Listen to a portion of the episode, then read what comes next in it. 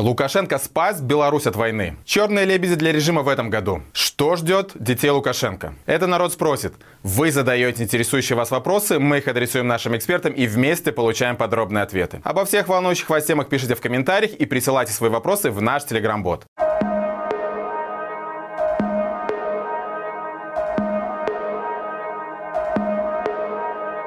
Война в Украине продолжается уже почти два года. Территория Беларуси отдана в полное распоряжение Кремля. Единственное, пожалуй, что еще осталось в руках Лукашенко и чем он не поделился со своим российским коллегой, доблестная белорусская армия. Пока еще белорусские военные непосредственно не участвуют в войне против Украины. Они помогают в логистике, принимают активное участие в идеологических мероприятиях и встречах российских оккупантов, играют своего рода роль прислуги, но не воюют. Многие украинские политики, как и госпропаганда, ставят это в заслугу Лукашенко. По их мнению, лишь благодаря изворотливости диктатора белорусская армия не воюет вместе с российской. Но так ли это? Зрители Маланки интересуются, действительно ли Лукашенко спас Беларусь от войны. Что касается, а, в принципе, роли Лукашенко а, в том, что он там не вступил в войну и удержал Беларусь, скажем так, от вступления в войну, мне кажется, тут действительно Э, эта история чрезвычайно преувеличена по двум простым причинам. Ну, во-первых, для того, чтобы удержать, например, Беларусь вступление в войну, нужно обладать полным суверенитетом над своей собственной территорией и иметь суверенитет внешней политики. Я сомневаюсь, что на сегодняшний день она Лукашенко есть в том формате, в котором он себе это представляет, и он это себе видит.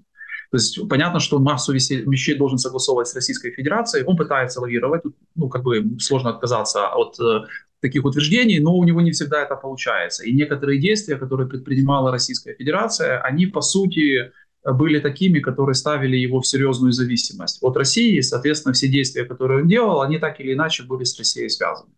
Это первый момент. А второй момент, мне кажется, что ключевой фактор, который удерж... удержал или предотвратил, давайте даже так, не удержал, а предотвратил вообще вмешательство в прямое Белоруссии в войну, это то, что у России просто ничего не получилось. Ну, если бы Россия смогла реализовать свои планы, как она это изначально хотела, и там, ну, понятно, не за три дня, но, например, за три недели там, или за три месяца захватить значительную часть территории Украины, например, с тем же Киевом, ну, я уверен, что мы бы увидели белорусские войска, которые бы сюда входили. Это бы все подавалось под эгидой какой-то миротворческой миссии, помощи приграничным регионам, просьбам, которые к нему там поступали со стороны каких-то украинцев. То есть он любит же говорить о каких-то мифических украинцах, с которыми он общается, политиками какими-то там мифическими и так далее. Но поскольку все пошло совсем не так, у него просто пропала необходимость и желание такими вещами заниматься. И он э, ну, просто делал то, что делал раньше, наблюдал за всем этим, не предпринимая каких-то активных шагов. Поэтому те, кто говорят о его какой-то огромной роли, Э, мне кажется, чересчур комплементарно к нему относятся в этом плане, э, потому что у него просто нет ресурсов для того, чтобы самостоятельно принимать решения для э, ну, тех или иных действий. Ну и есть еще один фактор, мы не можем про него забывать. Я думаю, что он все-таки как такой автократор, который много лет пребывает при власти, тем не менее научился достаточно неплохо, ну, по крайней мере, я не говорю понимать, но, по крайней мере, измерять, наверное, настроение, которое есть в обществе. Ну, с помощью различных процедур. Понятно, там речь не про социологию, идут про совсем другие какие-то механизмы, но тем не менее. И у него явно было понимание, что и белорусское общество, и, наверное, белорусская армия, по крайней мере, такая информация ходила, они вообще не понимают, э, что Беларусь может теоретически забыть в Украине. Ну и тем более белорусские военные в Украине. И вот этот момент, наверное, тоже был очень важным. И, возможно, даже он где-то им вот воспользовался, но это, опять-таки, это вопрос э, просто политического выживания. Для того, чтобы окончательно отпетлять от того давления, которое в определенный период на него действительно совершала Российская Федерация. Ну, чтобы он каким-то образом принял участие в войне, там, помог э, не только логистикой, но помог, возможно, там, военными, которые могли бы выступить на стороне России. Но вот в совокупности все эти факторы, ну, в первую очередь, конечно, ситуация на фронте, привели к тому, что мы получили эту ситуацию, которую имеем на сегодняшний день. Но роль Лукашенко, ну, если мы берем, например, там 100%, да, я думаю, что это процентов 10-15, какие-то вещи, которые от него зависели, он, конечно, старался делать, но по большому счету это стечение обстоятельств и ну, просто создание такой ситуации, когда вступление Беларуси в войну, оно ну, не выходило ни с какой стороны, как ни посмотреть. Я бы тут, конечно, разделял вот этих opinion-мейкеров, да, которые лидеры общественного мнения. Ну, Арестович вряд ли к таким может сейчас относиться, потому что к нему отношение очень сильно поменялось. Э, в принципе, оно к нему всегда было неоднозначным, но он своими последними какими-то действиями это просто еще подтвердил. Ну, у него уровень недоверия этому человеку там, что за 70 чем-то процентов. Поэтому тут, тут, тут как бы нет смысла даже что-то обсуждать. Э, есть там еще всякие фрики типа депутата Шевченко, который раньше там общался с Лукашенко и рассказывал, какой то прекрасный правитель. Потом пытался одеть на себя военную форму и говорил, что он помогал. Чуть, чуть ли не его это заслуга, что россияне убрались из-под Киева. Но это тоже очень смешная история. И э, в Украине здесь это как бы, ну, не то, что сильно обсуждалось, потому что он достаточно маргинального такого типа политик, но все прекрасно понимают, о чем идет речь. Эти люди, когда делают такие заявления, они пытаются понимаете, себя поднять на какой-то уровень, ну, более высокий, на котором они находятся. Плюс они считают, что, возможно, с точки зрения их взглядов, и каких-то там перспектив, такие заявления ну, могут им пригодиться. Вот Лукашенко к ним будет хорошо относиться. Я думаю, ему, возможно, приятно читать такие вещи. Ему там какой-то, знаете, закрытый отчет приносят, вспомнили в позитивном контексте, не все так плохо. Когда, значит, военных преступников будут судить, вам зачтется. И, ну, как бы кто-то там выступит на вашей стороне. Но это, по большому счету, единичные случаи. А вот заявление более официальных лиц, Подоляк, он хоть и советник главы офиса, но он, понятно, что человек, который отвечает за медийную политику по состоянию на сегодня.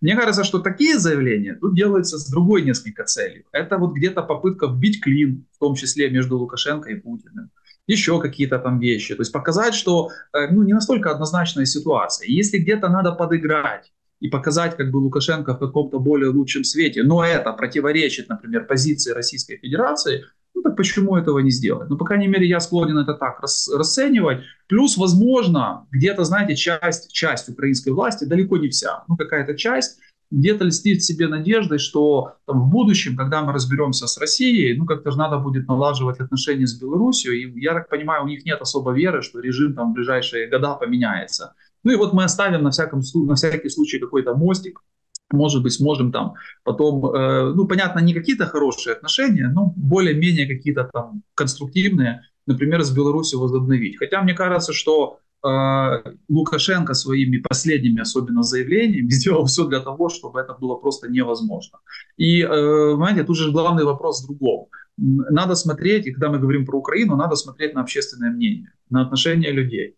Я вам могу сказать откровенно, украинцы, э, ну, не, в ближайшее время, ну, как минимум белорусской власти, понятно, что мы не ретранслируем это на весь белорусский народ, но белорусской власти и какой-то части, наверное, белорусов не простят того факта, что российские танки заходили со стороны Беларуси. То есть это, это очень важный момент. И пока вот он не будет решен, пока не будет дан ответ, э, ну, мне кажется, о каких-то отношениях, взаимоотношениях вообще нет смысла говорить.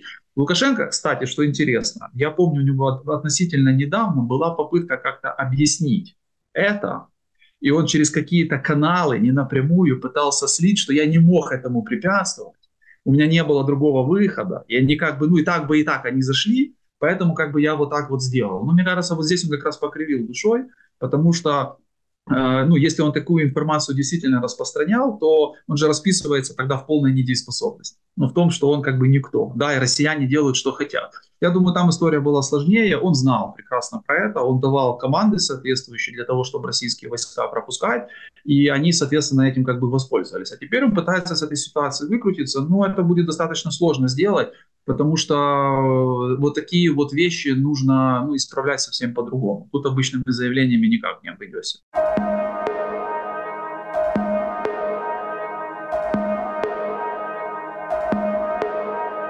Количество так называемых черных лебедей в прошлом году было крайне большим. В мире произошло очень много непрогнозируемых событий с неожиданными и опасными последствиями. В этом году, вероятнее всего, мир посетит уже целая стая черных лебедей. И термин американского писателя и эссеиста Насима Талеба запомнят даже те, кто все еще о нем не слышал. Лукашенко крайне болезненно реагирует на любые признаки дестабилизации своей власти и боится любых форс-мажоров. А черный лебедь, прилетевший в Беларусь в 2020 году, несомненно, несомненно, до сих пор регулярно является гарантом стабильности в ночных кошмарах. Мир сейчас очень хрупок. Идет война. Беларусь благодаря Лукашенко втянута в ось зла. Горизонт планирования ограничен как никогда и может произойти все, что угодно. Резонный вопрос от наших подписчиков. Какие черные лебеди могут навредить режиму в этом году? Мне кажется, что в этом году нас могут ждать разные потрясения, которые связаны с э, тем, как будут развиваться общемировые события. Э, некоторые называют этот год э, годом выбором, выборов в контексте того, что будет происходить в нашем регионе. Это выборы в России в марте, это выборы в Европарламент, также выборы в США. Поэтому, в принципе, нас ожидает вот, вот эта вот волна внешних выборов, но также также будут происходить выборы в Беларуси, да, то есть мы, э, скорее всего, увидим какие-то кадровые перестановки, какие-то изменения внутри системы, и э, разные сигналы указывают на то, что система готовится к определенным кадровым перестановкам. Кто-то, может быть, э, станет во главе ВНС, поменяются каким-то образом позиции, связанные с другими должностями. Также мы видим, что режим очень, так вот скажем, искусственно немножко готовиться к тем выборам, которые э, приближаются, потому что вот мы видели Например, наша Нива делала обзор того, сколько депутатов на каждом округе, и вот мы видели, что на каждый, э, на каждый участок баллотируются два человека, и ровно два. Да? То есть э, видно, что есть какой-то искусственный менеджмент, вот этих процессов. И, конечно, указывает на то, что, скорее всего, у режима есть какие-то планы по поводу кадровых изменений, по поводу стабилизации через э, абсолютное недопущение каких-то независимых кандидатов на выборы. Э, соответственно, если говорить в разрезе э, изменений, которые могут ждать, скорее всего, что мы увидим какие-то изменения, которые режим планирует искусственно насаждать. Это может быть связано с новыми политиками, с какой-то, может быть, социальной либерализацией, с какой-то экономической либерализацией. То есть внутри системы могут могут устанавливаться какие-то новые плюшки, новые кнуты и пряники появляться, но в то же время я думаю, что нам не стоит ждать каких-то серьезных изменений, какого-то э, переворота изнутри, какого-то протеста внутри элитного среди представителей режима. Э, все очень контролируемо, очень запланировано, и э, каких-то вот э, неожиданностей с этой стороны я бы не, не, не ожидала на этот год, как минимум. В то же время есть э, другие варианты развития событий, самые популярные, которые, наверное, мы уже долго обсуждали, а, как экспертное сообщество, как белорусы в целом, это какие-то проблемы со здоровьем Лукашенко. Ну, это объективный такой фактор, который точно приведет к потрясению системы. И есть надежда на появление какого-то окна возможностей, которым э, вроде бы как должны воспользоваться более демократичные политики. Поэтому э, такой вариант он остается, но при этом я считаю все равно, что вряд ли мы его застанем в этом году. Скорее всего, что это только такой сценарий э, на какие-то ближайшие пару лет. Точно тут, э, как бы, наверное, даже врачи не смогут сказать. Поэтому, э, но при этом этот сценарий остается одним из самых э, быстрых в плане э, решения каких-то кадровых перестановок внутри режима, в плане возможной демократизации, возможной организации новых выборов. То есть э, в этом смысле, если он случается, то сценарий демократизации, он как будто бы э, достаточно реализуем э, в зависимости от того, как поведут себя различные политические акторы. Э, ну, стоит не забывать, конечно, что мы находимся в ситуации войны в регионе, и тут могут быть э, два развития событий. Например, если все-таки каким-то образом случится стол переговоров Украины и России, стороны о чем-то договорятся, будут какие-то решения, связанные с войной, Скорее всего, что, опять же, в зависимости от исхода этих переговоров. Это определенным образом повлияет на белорусский режим в случае э, победы, там, скажем, символической победы России, допустим, э, сценарий, в котором Россия оставляет себе оккупированные территории. Э, в этом случае, конечно же, белорусский режим тоже немножко больше стабилизируется, в том числе за счет вот экономической и символической поддержки со стороны России. В противоположном сценарии, если мы говорим про то, что, к примеру, в ходе ходе этих переговоров или в ходе других сценариев, в которых э, из которых Россия выходит э, проигравшей, то э, мы получаем ситуацию, в которой, скорее всего, в России будет и определенная политическая нестабильность ввиду э, недовольства, которое э, связано с тем, что Путин, например, не смог выиграть войну. А такие голоса достаточно часто звучат в России, что там неправильная стратегия по поводу войны, недостаточно боремся и так далее. Если будет такой сценарий, то это определенно приведет, э, опять же, к политическим потрясениям, к экономической э, какой-то нестабильности в России, поэтому это определенно повлияет на ситуацию в Беларуси, так как Беларусь э, сейчас напрямую зависит э, экономически, энергетически от России. Поэтому это вряд ли э, подкосит режим на 100%, но какие-то турбулентности это создаст определенно.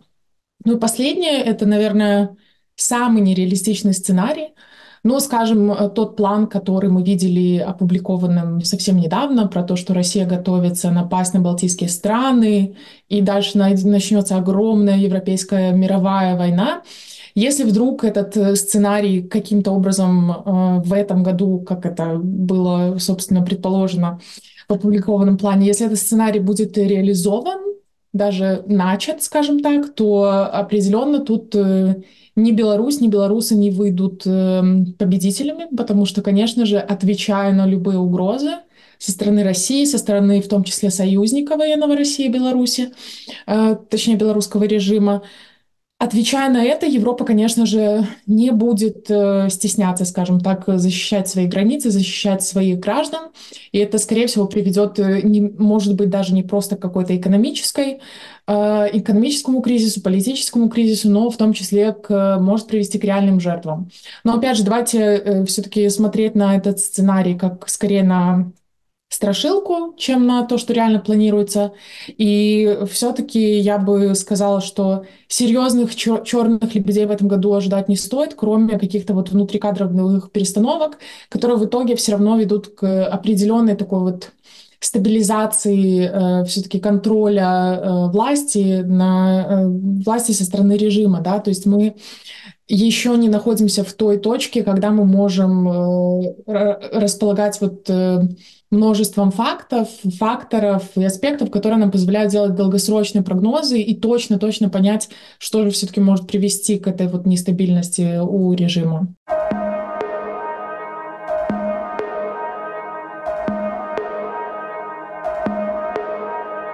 У отца-одиночки Александра Лукашенко трое сыновей – Виктор, Дмитрий и Николай. Виктор и Дмитрий – верные помощники отца, непосредственно участвующие в терроре и репрессиях, происходящих в Беларуси. Стопроцентная номенклатура с множеством регалий и наград, долгое время находящиеся под международными санкциями. Младший сын Николай пока еще не успел себя запятнать, но активно используется своим отцом во всевозможных поездках чуть ли не с младенческого возраста. У детей диктаторов часто складывается несчастливая судьба. И становится она такой в основном благодаря родителям родителям. Мало кто из них продолжал свою счастливую и комфортную жизнь после свержения или убийства заботливого отца. И у младших детей в силу возраста судьба порой складывается намного трагичнее, чем у старших. Актуальный вопрос от подписчиков Маланки. Что ждет детей Лукашенко? Судьба детей Александра Лукашенко, вернее, что их ожидает в дальнейшем, конечно же, зависит в первую очередь от того, как будет развиваться Беларусь и какова будет судьба диктаторского режима.